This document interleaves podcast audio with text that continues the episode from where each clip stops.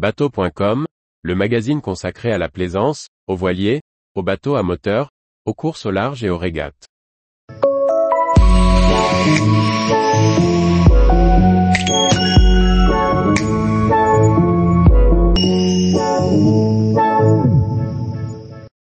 AIS, la solution technique pour une révolution sur la sécurité en mer. Par François-Xavier Ricardou.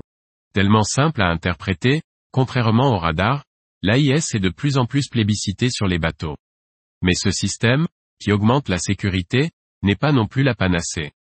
Décryptage. L'AIS, ou système automatique d'identification, est un dispositif qui a été développé pour la marine marchande dans le but d'éviter les collisions en mer, et d'assurer un suivi de flotte en temps réel. Il a été adopté par l'Organisation maritime internationale, OMI, en 2000, et rendu obligatoire pour les navires de jauge brute supérieure à 300 tonneaux, les gros bateaux, effectuant des voyages internationaux à partir de 2004. Il s'agit d'un système d'échanges automatisés de messages entre navires par VHF, qui permet aux navires et aux systèmes de surveillance de trafic, comme le CROSS en France, de connaître l'identité, le statut, la position et la route des navires se situant dans la zone de navigation. L'AIS utilise deux fréquences radio dédiées pour transmettre et recevoir des données codées selon un protocole standardisé. A priori, tous les plaisanciers, qu'ils naviguent près des côtes ou au large, à la voile ou au moteur, peuvent utiliser l'AIS.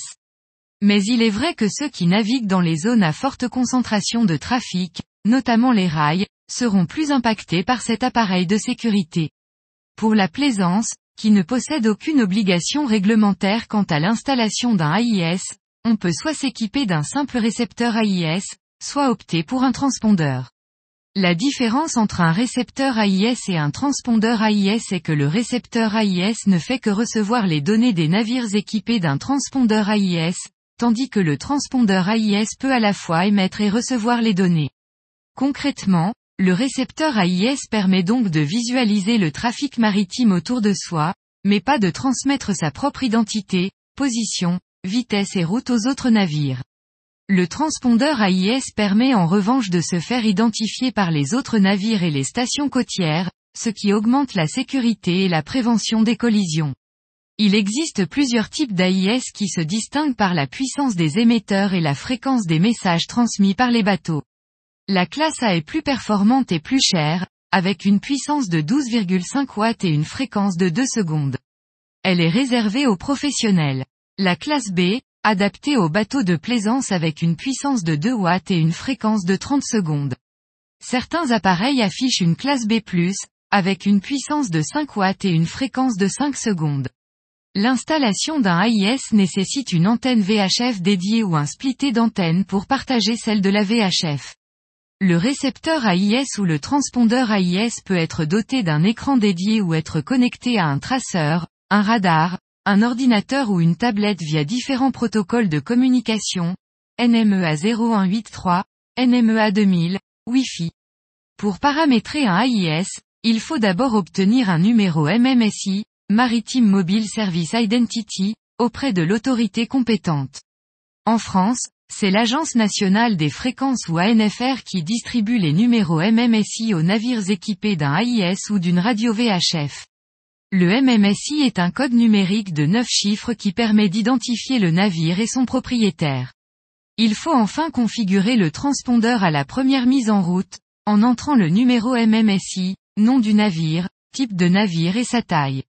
Attention, le paramétrage est définitif, il sera impossible de modifier les données enregistrées par la suite sans l'intervention du fabricant. La dernière étape consiste à vérifier que la IS reçoit bien le signal GPS et qu'il émet et reçoit correctement les données des autres navires et des stations.